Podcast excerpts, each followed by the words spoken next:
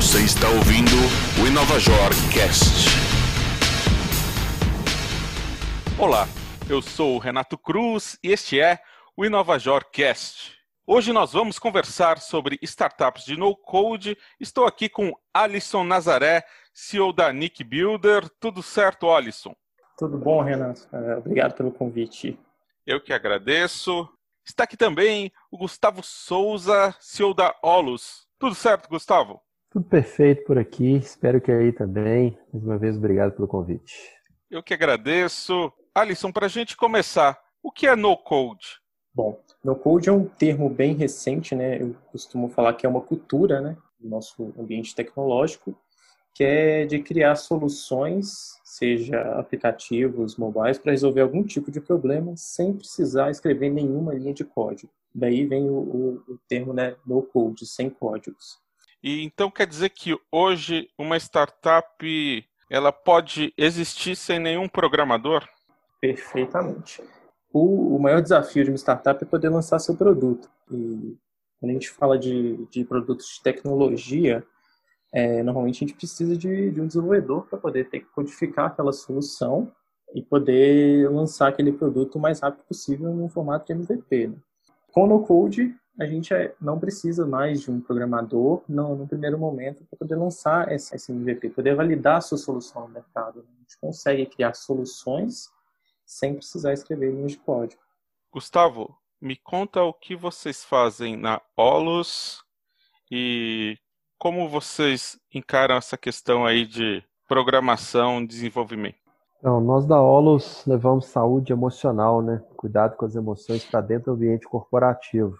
E utilizamos como método para alcançar o nosso resultado as terapias holísticas, que são amplamente difundidas já no mercado B2C, mas o mercado corporativo hoje vem sendo assolado com os transtornos emocionais. É, indicadores de absenteísmo vêm aumentando, Estresse, depressão, ansiedade batendo pico, e o Brasil, o país mais ansioso do mundo e o mais deprimido da América Latina. Então, nós estamos falando de indicadores financeiros que precisam ser tratados e as empresas de todos os portes estão buscando suporte para cuidar do seu melhor ativo, maior ativo aí, que é o funcionário. E a gente é um, uma plataforma que gera um benefício de terapias para estas empresas. Em relação ao desenvolvimento de software, de plataformas? Como que vocês estão fazendo? O que, que acontece? No nosso início de trabalho, nós, eu tenho um CTO, que é nosso sócio, iniciamos um projeto com aplicativos, com sistemas web e fizemos bastante desenvolvimento. É, nosso MVP foi, como a gente disse, foi um MVP de luxo. Só que, basicamente, o nosso modelo de negócios na época, que era mais focado em B2C, pivotamos drasticamente e aquela tecnologia toda se perdeu tempo de desenvolvimento necessário para fazer essa tecnologia foi grande e o investimento também. Nós, neste momento, optamos, em vez de buscar no mercado essa mão de obra que está difícil, de desenvolvedor sênior, pleno ou júnior, a gente optou por terceirizar a construção da nossa nova plataforma, utilizando a NIC como parceiro para alcançar o nosso sucesso. A gente acredita que a nossa nova plataforma vai ter mais recursos e maior impacto no mercado, já que ela já tem aí uma base, uma experiência já pregressa aí que eles fornecem para gente. Então, para a gente é muito mais interessante hoje ter a NIC como parceira do que internalizar desenvolvimento e talvez sofrer nessa caminhada aí com as entregas, com journey de mão de obra, enfim. Foi uma estratégia nova, ousada talvez aí da nossa parte, mas que a gente está satisfeito e acredita que tem um bom futuro pela frente. Alisson, tinha perguntado para você sobre o significado né, de no code, mas me conta como isso funciona na prática, o que vocês oferecem, como é o relacionamento de vocês aí com esses clientes como a Olus. O, o formato de no code, né, ele vem de peças ou aplicações pré-moldadas, a gente tem pequenos pedaços de código ou de, de soluções que resolvem um pedaço de um problema. Então, o, o trabalho basicamente não está em, em, em, codificar, em realizar programação, mas em se configurar ou em, aplicar né, regras de negócio do cliente para que aquela solução que ele deseja seja satisfatória. Então, é, o primeiro passo assim, para ter um sucesso na configuração no code é emergir realmente dentro do cliente ali. De início, a gente é, levanta os requisitos daquela aplicação, do que, que a Olus como cliente precisa, do que, que ela, qual que é a expectativa dela como solução, como aplicação, seja aplicação web, seja um aplicativo mobile, seja um conjunto de soluções.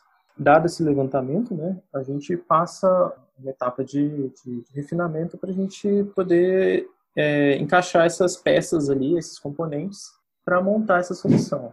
Então, esse a gente chama de requisitos, né? Essa, essa parte de levantamento, essa análise de requisitos para poder fazer essa, essa configuração da, da solução da OMS. E qual a diferença do que vocês fazem para um desenvolvedor convencional aí de software ou de aplicativos? Ótima pergunta. Aí está a chave do no-code. Quando a gente pega uma, um exemplo, um, vou pegar um exemplo de uma solução da, da Olus aqui, Gustavo, se me permite. Na maioria dos sistemas a gente tem autenticação de usuário. Então o usuário precisa informar o e-mail ali, né, o nome do usuário e a senha.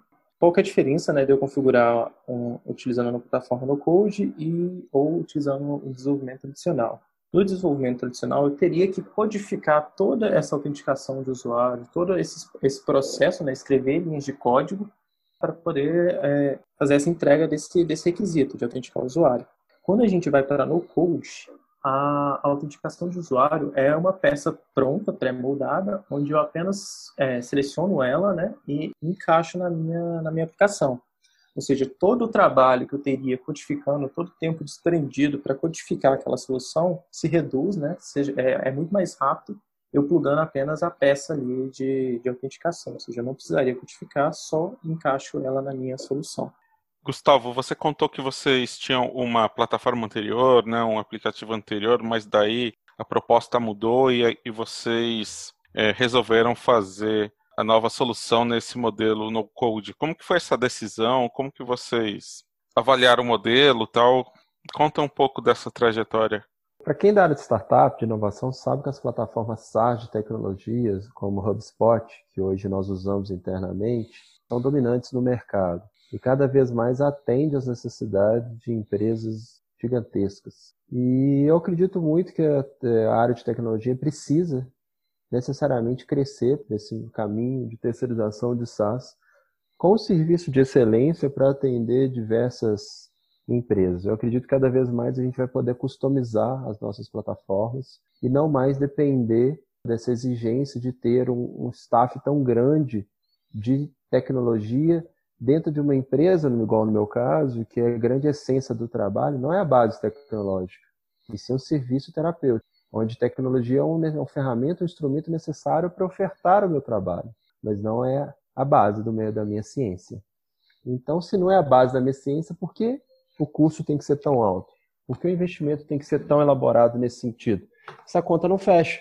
E é difícil escalar quando você tem que investir tanto em tecnologia e no seu serviço principal. Então, eu acredito mesmo que, para mim, é o futuro da tecnologia para ela se escalar e para ela dar conta do, da demanda que tem, que está tão grande, tão latente, é nascimento de plataformas como a NIC de todas as áreas que já temos aí em vários setores, grandes provas de que funciona em empresas robustas que poderiam ter seu próprio CRM ou poderiam ter qualquer outro tipo de ferramenta aí para poder o seu trabalho, eles preferem terceirizar e, e, e mostram e comprovam que é eficiente. Então, foi essa lógica que eu adotei. Me espelhar nos grandes, espelhar na inovação de tecnologia de SaaS para poder tomar essa decisão.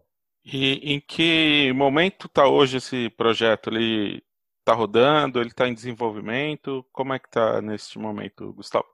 O projeto tem três etapas, nós temos três canais de serviço. Nós estamos na fase de teste do primeiro canal de serviço hoje. Os outros dois canais de serviço já estão em desenvolvimento, um em fase um pouco mais avançada, o outro em fase primária. E a gente já vem fazendo alguns testes e vamos começar testes com clientes é, desse primeiro serviço é, nos próximos dias. Certo. Alisson, antes de a gente começar a gravar, você estava comentando, né? O nome no code é novo, mas esse conceito já existe há algum tempo. como que foi que você criou a Nick Builder? Por que que você decidiu oferecer esse tipo de serviço? Bom, Renato, é, no code é realmente um termo bem recente, ele está em alta, né, no mercado. A gente vem vendo várias abordagens em cima desse termo. Mas a, a verdade é que a gente já utilizava ferramentas no code, né, e às vezes não, não sabe, não sabia. Né? Uhum.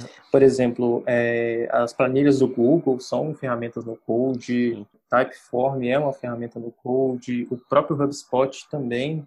Então, são, são várias soluções ali onde a gente consegue fazer, tem a flexibilidade de fazer outras alterações para atender, é, criar uma solução e atender uma, uma dor né, nossa de que não tem no mercado. Então, essas ferramentas já existiam e só o termo que não era comum.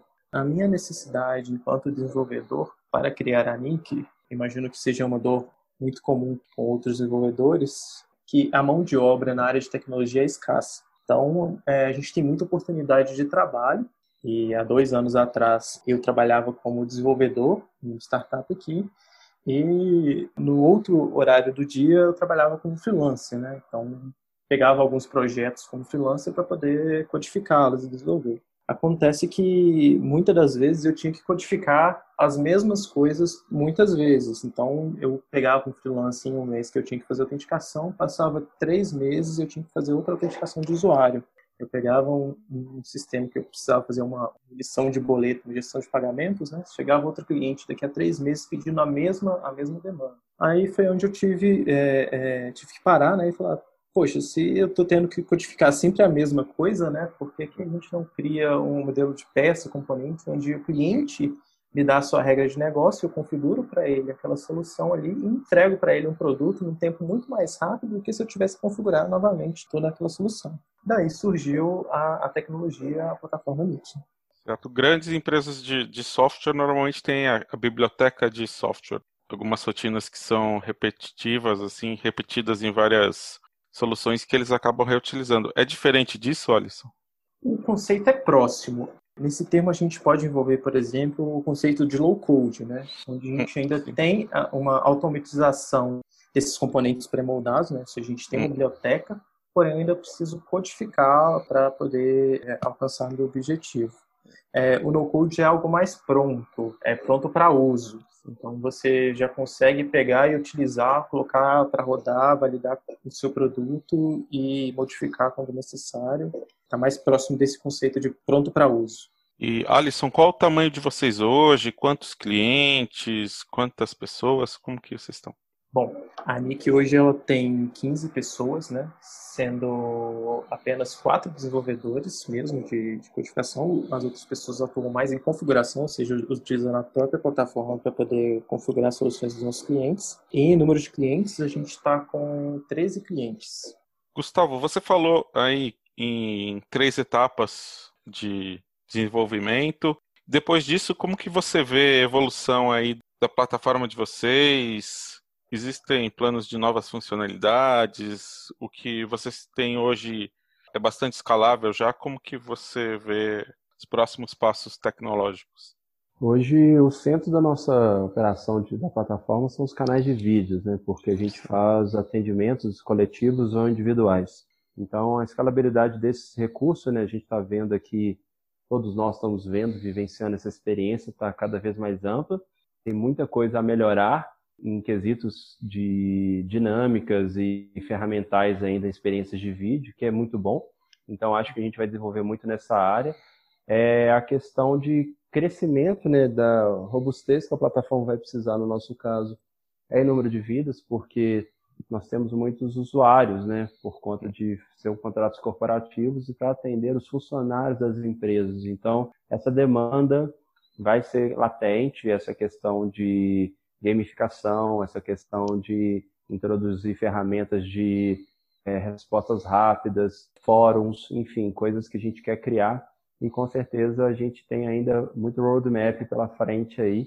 É, o nosso foco agora é entregar o produto principal, o produto que já se vende, já está rodando, e já temos amplo, amplo mercado com ele, mas trazer toda essa base agora para dentro da plataforma. E Alisson, como você vê aí os próximos meses? Como você vê o desenvolvimento desse mercado de no-code por aqui?